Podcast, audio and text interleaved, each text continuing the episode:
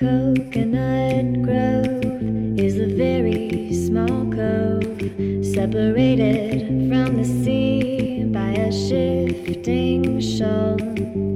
We didn't realize that we 因为武汉是疫情的重灾区嘛，然后就是全国派了很多的医护人员过来驰援武汉，帮助武汉。那作为武汉人民，我也想做一点什么来回馈社会。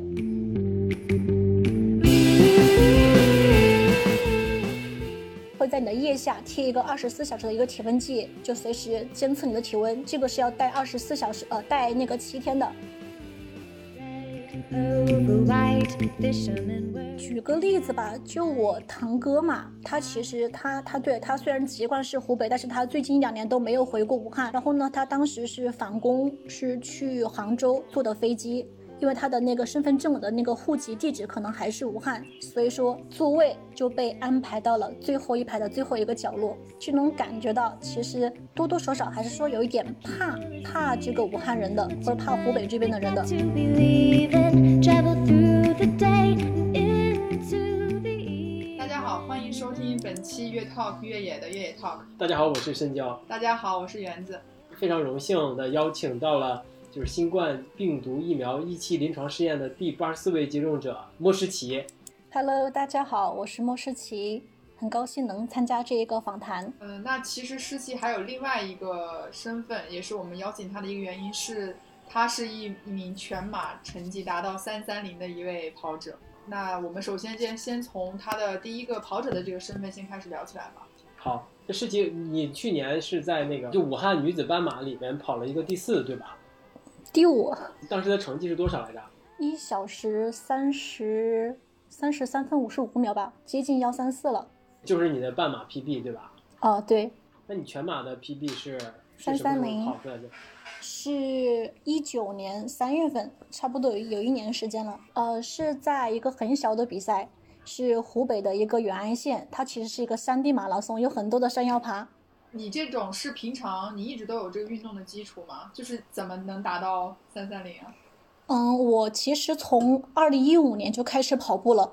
刚开始跑步的话，可能跑量没有现在这么多，就是慢慢积累的一个过程。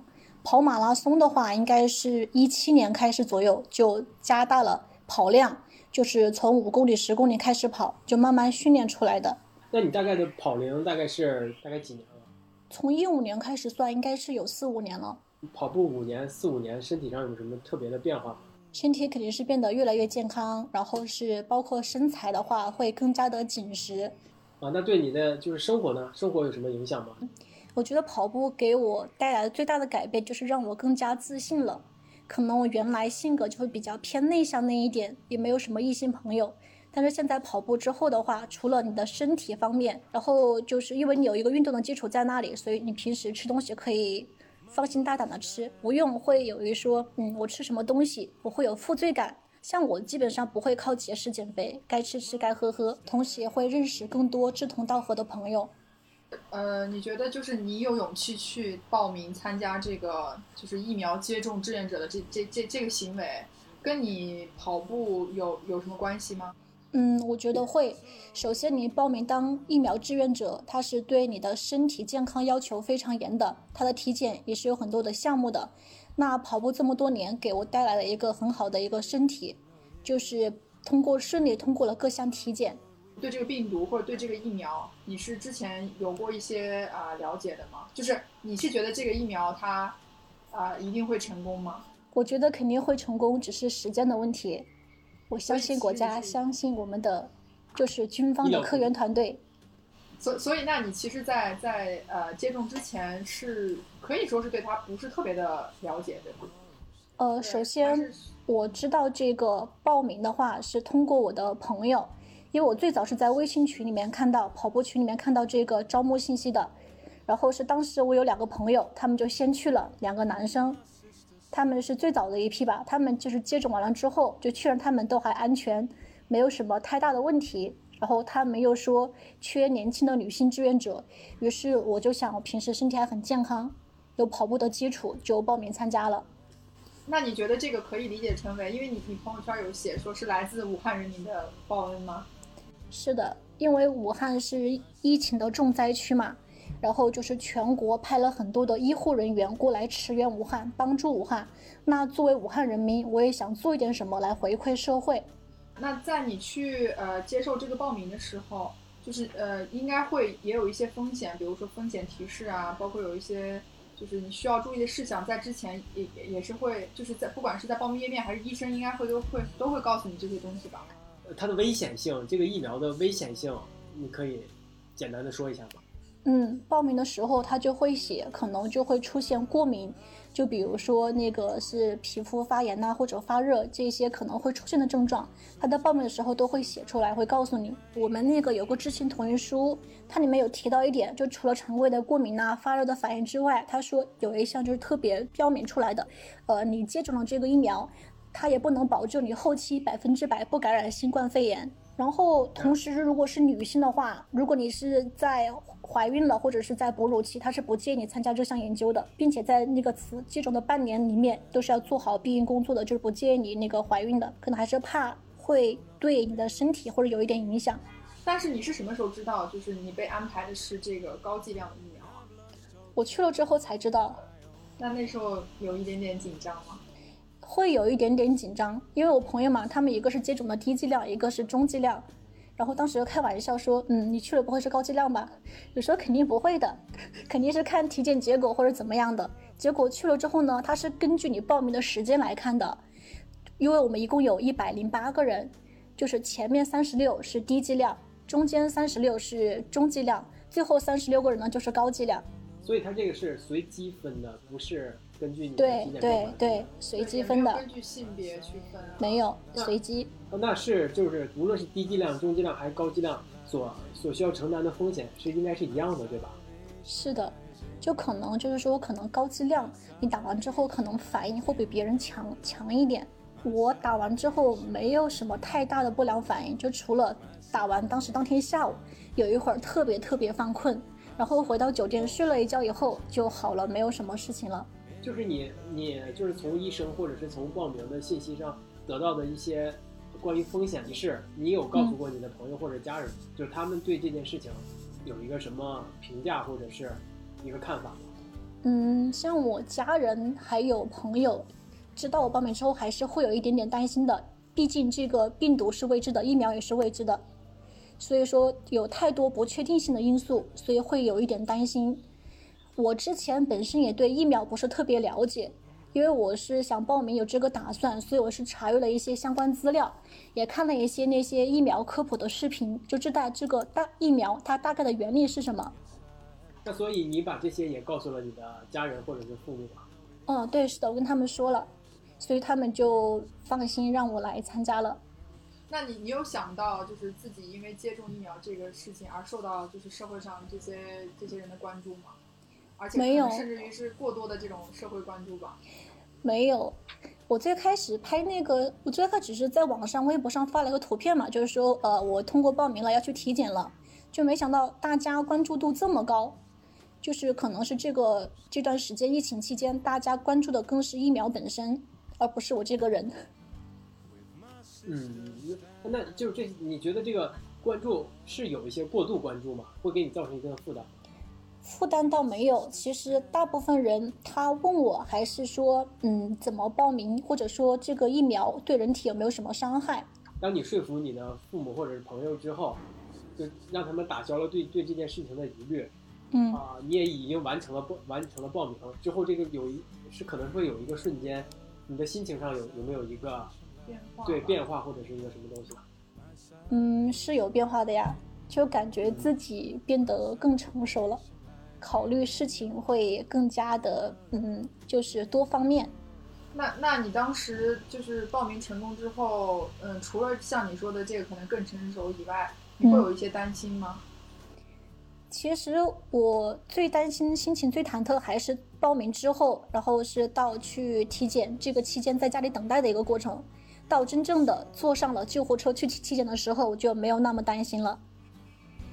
哦，这个等待的过程是在哪儿？是在自己家吗？在家对就你先报名，然后他会给你打电话通知你去体检，就他先做一个那个初步的筛选，啊这段时间大概是多长时间？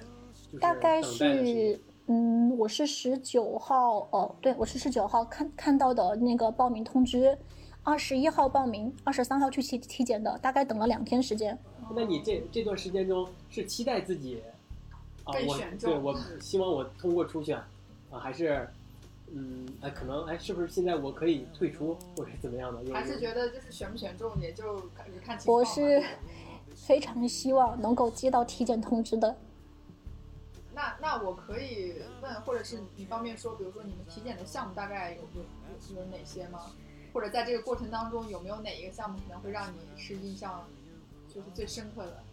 对，或者是你跟跟医生有过有过什么交流，对给你留下了印比较深刻的印象。对，嗯，他体检项目首先第一步就是那个核酸检测，首先就是要看你有没有被感染过，因为他是要求健康没有感染过的那个人是可以参加这个研究的。然后第二步的话就是测体温，看你有没有那种体温就发热的情况嘛。第三个就是身高体重，就是测你的那个 BMI，属于身体是否健康。还有的话就是常规的像血压、抽血、咽拭子、心电图、CT 检查，我一整套下来都还挺顺利的。嗯，对，就就这个体检的过程大概是用了多长时间啊？那个抽血的结果当时没有出，它是第一天晚上凌晨出的，因为他们就是尽量加快了检测的速度。然后第二天还有一个那种嗯空腹抽血，抽血的话前前后后应该是有三次，就接种以前。嗯，就是当你你得得到了那个体检通过的那个通知之后，呃，他你去哪儿接种的这个疫苗？是直接去医院吗？还是在你这个嗯要隔离的这个宾馆这块？嗯，因为这个疫苗是部队牵头研发的，所以说我们去的是一个部队的一个疗养中心，他们那边有一个体检中心。呃，疫苗的接种，你能大概描述跟我描述一下这个过程吗？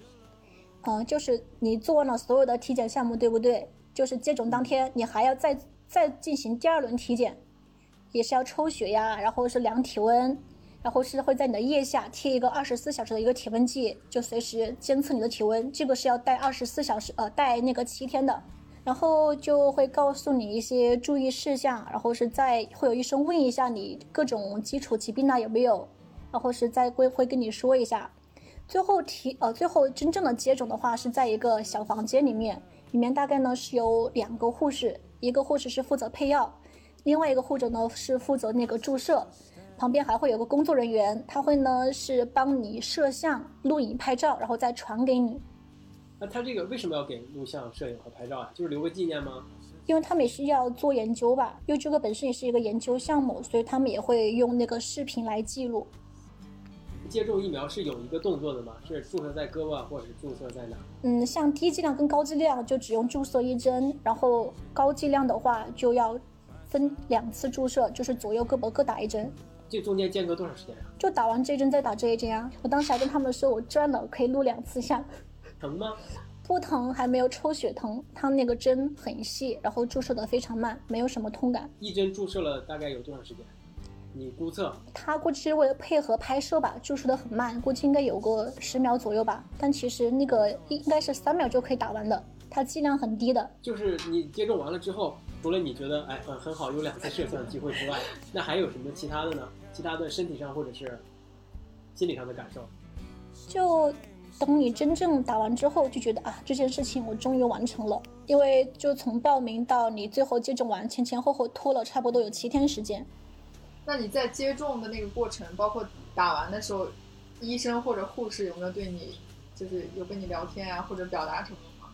啊、医生、护士他们都很忙都，没有什么时间跟我聊天。那那等于接种完之后就要开始进入到那个隔离的时间了，对吧？嗯，对，是的。嗯，接种完之后会在那边留观半个小时，看一下你就是有没有什么发热呀，或者不良反应或者过敏，确认没有问题的话，就可以回酒店了休息。这个酒店也是，就是之前你成为志愿者之后，就是他们那边是统一安排的一个一个住的地方，是吗？对，它也是部队的一个疗养中心，就是要隔离看多久啊？十四天。在隔离之前是没有提醒你，就不需要干这个，不能干这个，不能干那个，有这些注意事项的提醒。嗯，没有说不能运动，但是所以会有人在微博上问我，你们接种之后不是应该躺在床上不能下床吗？我说并没有啊，我们又不是做了大手术，只是打了疫苗而已。所以很多人对疫苗就是不太了解。吃住的环境还好吗？它那个嗯酒店是在东湖附近，像武汉东湖附近那边环境是非常好的，那边有东湖绿道，非常适合跑步，所以呢空气比较清新，环境的话是比较安静。饮食的话，它是一日三餐，会有工作人员是送到门口，你自己拿进来吃，基本上是三餐不重样，营养非常均衡，都会配那种饮料、牛奶、酸奶之类的东西。啊，那你在这个隔离的这段时间是一个脱产的状态呢，还是要一个有远程工作的一个状态？嗯，我其实是带了电脑过去，因为我想我这十四天不工作的话，也有点说不过去。后来呢，我带了电脑过去，发现它这里面没有 WiFi，所以说话有一些工作是不方便完成，只能做一些文书方面的工作。你跟你的单位也已经说了这个事儿，对，就我报名之前，因为我知道要隔离十四天，所以嗯，可能是十四天无法正常办公嘛，就跟单位请了假，然后是领导就也比较支持，所以就来了。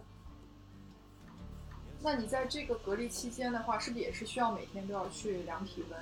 就每天也会有医护人员要进行一些监测啊，这些东西。嗯，我们会有一个日志卡，上面会让你每天自己量体温，然后检测一下有没有什么不良的反应，比如说有哪有没有哪些地方过敏。然后最开始前三天吧，基本上是会有工作人员上门给你查看你的身体状况。我们房间也有一个固定电话，是可以随时联系到护士站的，就有问题的话可以直接找到工作人员。那一天量几次体温呢？一天的话就量一次体温，就是它除了体温之外，还有一些其他的指标需要监测吗？像一些常规的过敏，比如说身上有没有起疹子，最主要的话应该还是看体温，因为发热的话应该是最常见的一个不良反应。这十四天的时候，就你就没有办法去进行一些跑步的训练了，对吧？那你怎么那你怎么去保持这个这个训练的这个这个这个状态？作为一个严肃跑者，对吧？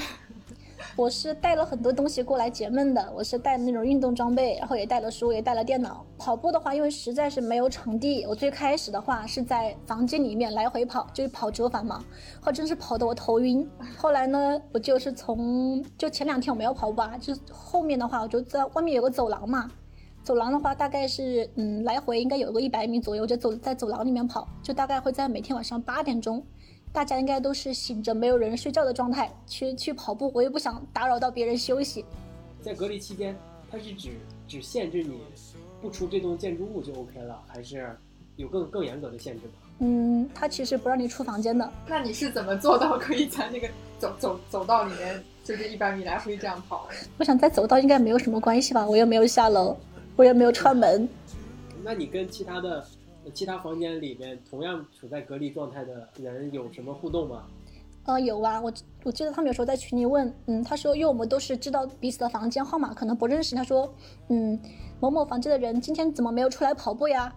我说我跑了，他就会知你有没有道。就是那个时间你有没有发动过，嗯发动过别的房间人？就比如说我是八点这个时间段跑的，你可以考虑在七点或者六点这个时间段出来跑一跑。我们那层楼应该只有我一个人跑，呃，你们那个群是怎么建的呀？应该是不是医生建的，就是志愿者建的。就是在里面主要聊一些什么呢？因为我们每天食物太多了，根本吃不完。我们有的人就会分享食物，比如说水果我不想吃，或者是那个牛奶我不想喝，我就放到门口的那个小桌子上面，然后就写把自己的房间号标出来，就是欢迎大家自取，或者某某某的小卖部开张了，就会分享一些东西。所以其实，在你长期就是在那个疗养院待的时候，因为我听你说的这个感觉，就就是并没有感觉到焦虑，对吗？没有焦虑多多少少还是没有焦虑。呃，是的，那他们会就是医生那方面会给你们就有配套的一些心理心理疏导的一个问过你们这些隔离期间会不会有一些心理上的问题？没有诶医生的，可能更关注的更多是那个身体方面的。那你会感觉无聊吗？就是无聊的话，那就是运动啊、看书啊、看电影呐、或者是聊天呐、跟家人视频呀、因为我看你微博，我发现你很喜欢拍那个视频，所以你你拍视频的这个习惯跟剪辑，是不是在这个时间，就比如说在这十十四天之内就萌发出了这个想法？因为确实是很无聊嘛。然后我刚好又带了自拍杆，就想说拍一下视频，然后就记录一下。所以这个期间拍了很多视频，像我平时都不怎么拍视频的。哎，那那你为什么会想要用视频的这种方式啊？比如说你是图片啊、文字啊都可以，因为视频的话，就像你说，你还要出镜，出镜，然后因为我看你也有写，每次你还要剪剪，你也剪得很认真，还要剪好几版，感觉好像流程上也比较复杂。是呀，嗯，因为时间比较多嘛，就可以。因为以前没有拍过视频，所以就是想说拍一点视频，可以自己剪辑一下，以后的话也可以留作一个纪念。我觉得视频可能比那个图片要传达的信息会更多一点。你结束隔离，在离开那个隔离区之前，你还做了些什么东西呢？你离开之前，他还是要要再做几项体检，包括抽血，然后那个体温，还有那个 CT，CT 可以选择做或者不做，我当时没有选择做。那你跟离开的时候跟医生有交流吗？嗯、跟医生有交流啊，都聊了些什么呢？除了疫苗相关之外的，有有聊一些什么就隔离感受之类的。嗯、就聊了一些跑步方面的东西嘛。嗯，因为他知道可能是我在网上发了那个嗯视频，哦他们就知道我是跑步的，然后就问了一下我就是平时跑步的一些状态呀。因为我基本上是没有任何不良反应的，他来说还是跑步的人身体比较好。你隔离之后，就是回到呃，你就是你自己住的那个小区之后，嗯有因为就是你参与了这个就是志愿者的这就疫疫苗接种这个事情，就是小区里，比如说你的邻里邻居啊什么，会会对你有一些不同区别的对待吗？小区里面就只有几个邻居，就可能关系比较好、认识的邻居就知道我去接种了，大部分人还是不知道的。但是保安是认识我的，因为我经常会在小区里面跑步。有时候保安看见我呢，他就会说：“嗯，你怎么最近几天没有跑了呀？”他就是那种会监督你跑步之类的。我说我这几天休息一下。那你从那个隔离期间回到家之后，呃，医生会不会还会来继续监测你的身体状况呢？我们还是会有那个日志卡，就每天基本上是自己记录，包括那个体温或者是什么不良反应、过敏都是自己记录的。那这个这个这个记录持续了多长时间？我上次上个月吧，二十几号是第二十八天回去抽血，然后他们又给了我一本，基本上是这六个月都要记录的，六个月的回访时间。那像你说这个一直要监测呃六个月嘛，那嗯六个月之后是不是就代表说就可能呃就跟正常就跟原来一样，还是说比如说六个月之后隔一段什么样的时间还需要再去做一次全面的一个检查或什么？目前我们接到通知就是，就是前六个月嘛，要要完成这个研究跟回访，主要就是抽血检查，看你体内有没有产生相应的抗体及抗体的数量。那你们那个就是当时建的那个群，在现在就是大家已经都各自回到自己的家里了嘛，嗯也会经常群里还会像之前那段时间那么，就是比如说会比较热闹，会聊聊天什么之类的吗？会呀、现在每天群都非常热闹，里面的人都是你们那一批接种的人，对吧？高质量是有个小群的，然后这个是个大群，一百零八个人，包括那个疾控的人都在里面。那他们有没有因为你跑步的这个这个事情，想要跟着你一起跑啊什么之类的？有啊，后来我说了，嗯，我跑步的成绩，他们觉得我可能跑得太快了，跟不上。那你在隔离那段时间就一直在待在家里吗？跟父母一起吗？我是跟父母在一起，我记得很清楚的记得封城当天，因为那个封城的公告是凌晨发出来的，对，凌晨发的。第二天早上，其实我起得很早，我就隐隐约约听到楼下有那种就是汽车启动的声音，还有拖行李箱的声音，我当时觉得很奇怪，然后手机就一直在那个震嘛，就有消息弹出来。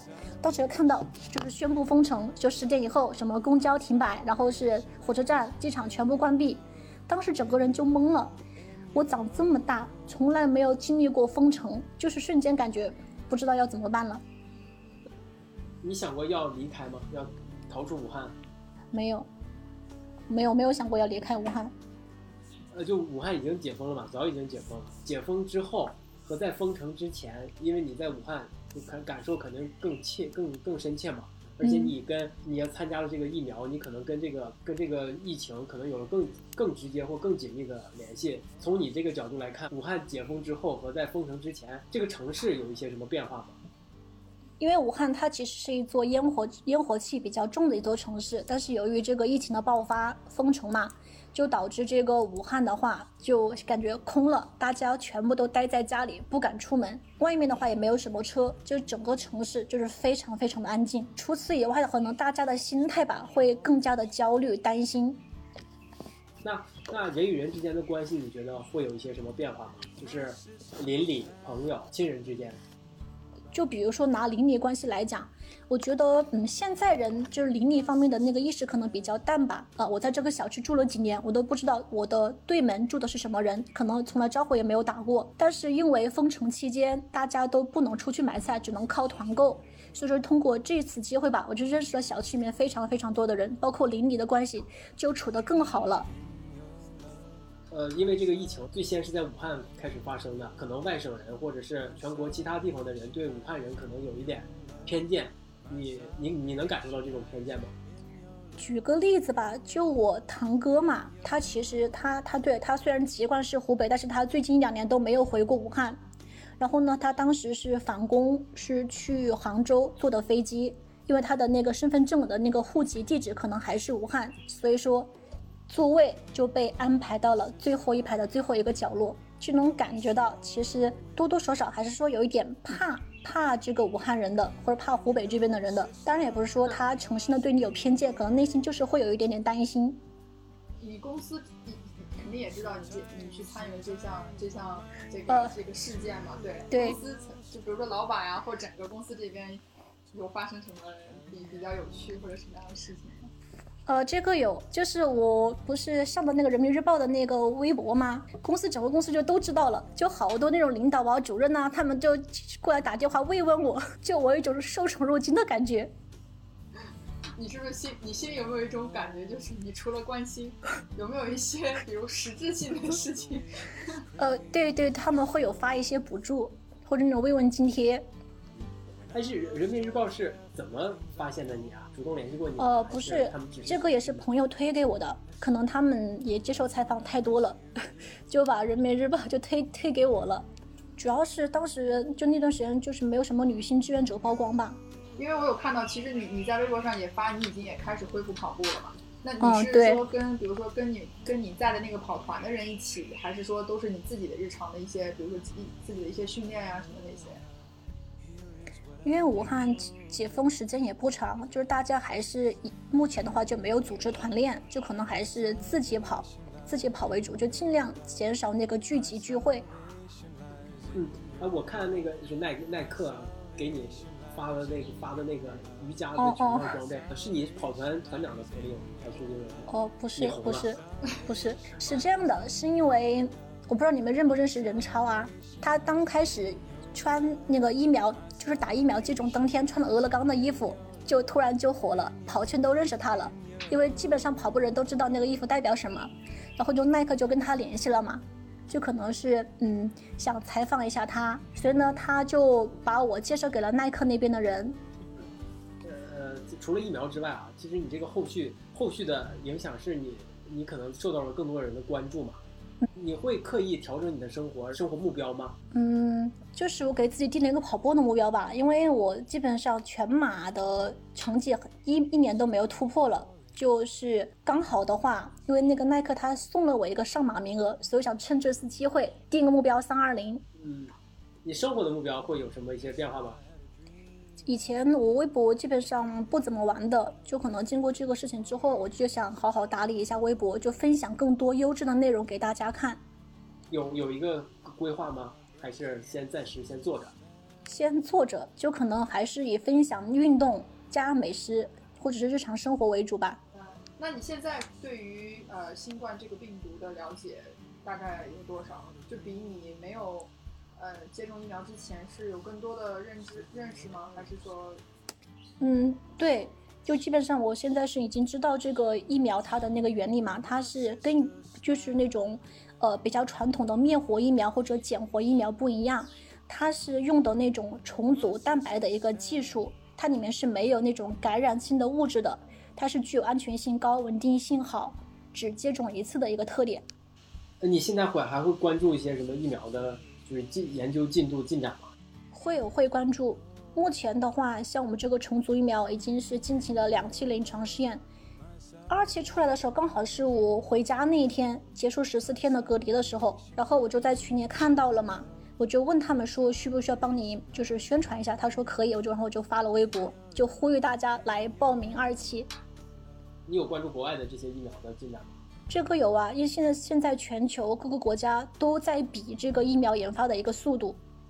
那你你可以给我们的听众介绍一下国外的疫苗的的进展吗？这个我比较关注的是美国，美国的话就是他们打的第一针是跟中国在同一时间打的，就是在三月十六号这一天，就就是两个国家同时打出了自己的第一针，但是美国那边好像直接跳过了动物试验，进入了人体试验，但是中国它是各个程序都是按照这一个那个程序走的，没有跳过任何一个步骤，只是加快了审批的速度。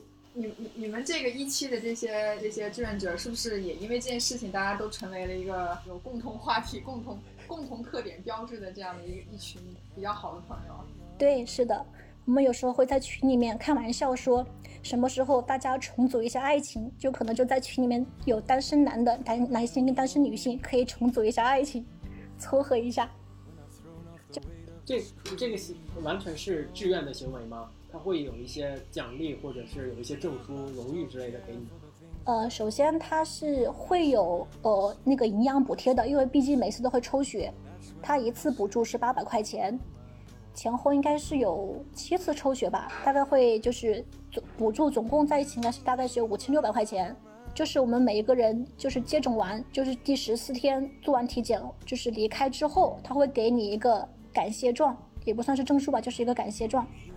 这其实是一个需要需要勇气的事情吧？它确实是有一定的风险，哪来的这个勇气来来克服这个对风险的担忧呢？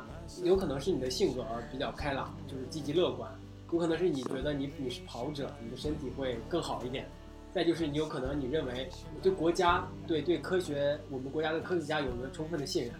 啊，除了这些之外，你觉得你还有一些什么方面来让你得到这个勇气呢？嗯，我觉得这一代人可能跟之前就是我们父母上那代人最大的特点就是，我们这一代年轻人可能更多的是敢想敢做，就自己想做一件事情，就一定会去做到它。我记得有个女生是零零后，只有十八岁，她也是过来接种了，很年轻的一个女孩子。她前一段时间还去杭州了，当时还问我们去了杭州之后要不要隔离，我说隔离肯定是要隔离的。有聊，比如像他们零零后这种，会不会要先去跟就是爸爸妈妈报备一下，需要得到他们的这个这个允许啊什么之类的？这个他我没有聊到，他报名的那一个就是初中有没有得到家里人的同意？但我认识另外一个女孩子，跟我是同龄吧，她是跟我一起就是坐车去参加的这个体检，她是第二次去体检，她之前已经去体检过一次，当时是心电图吧，就可能不合格，说她心脏有一点点问题。他当时回来之后，就自己找了协和的医生，把心电图给对方看，说这个到底有没有问题。然后医生说没有太大的问题，于是他就又联系工作人员，强烈要求做第二次体检。对方看他就是心意坚决，一直这么坚定，就安排他过来做第二次体检，然后他就顺利接种了，跟我同一批。也是高剂量的，对吧？对，并且第二期他他是他跟他爸爸妈妈一起过来，他爸爸妈妈就是参加了二期的一个实验，所以相当于全家都是志愿者。哎，就除了这些，除了这这两个让你印象深刻的，就跟你有过交集的志愿者之外，还有其他的一些事情给你留下有印象的？也有，我们这边也有那种五十多岁的阿姨，他们之前的话是在社区做志愿者的，就可能随着那个社区慢慢解封嘛，就可能不需要太多的志愿者，他们就马上过来就报名当那个疫苗的志愿者了。都是武汉当地的，对吧？有外省的，就比如说，我记得有个东北小哥哥，他可能是在武汉这边工作，然后呢，他就，嗯，后期的吧，他就当了志愿者，就回来家隔离，然后会有社区的人给他送饭，他就觉得很感动，也想做一点什么，也就报名过来参加疫苗。我其实很想问，就是在就现在就是在你在谈起这件事情，跟我们在说这个事情的时候，你的内心对你自己是一个什么样的评价？你以第三人称的这个身份去看待你做这件事情，你觉得你想对你自己当时的这个决定，对，你真棒！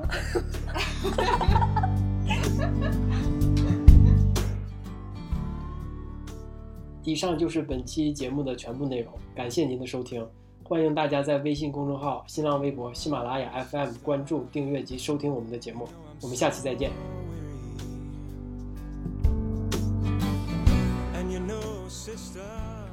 本期节目给大家推荐的歌曲是来自英国的民谣诗人 Alexi Murdoch 的《Orange Sky》，同时这首歌也是美剧《Prison Break》的插曲。希望它温暖而又舒服的旋律能让你喜欢这首歌。感谢大家的收听，我们下期再见。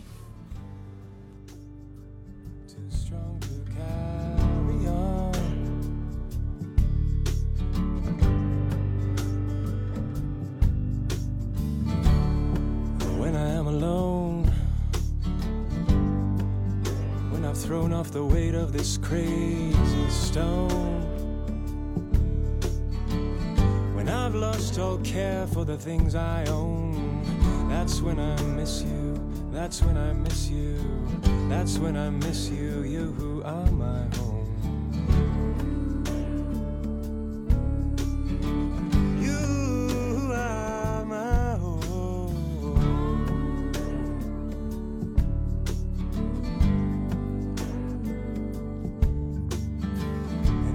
What I know now.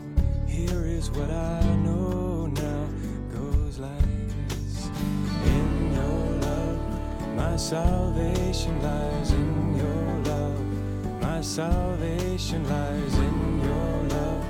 My salvation lies in your love. My salvation lies in your love. My salvation lies in your love. My salvation lies in your love. My salvation lies in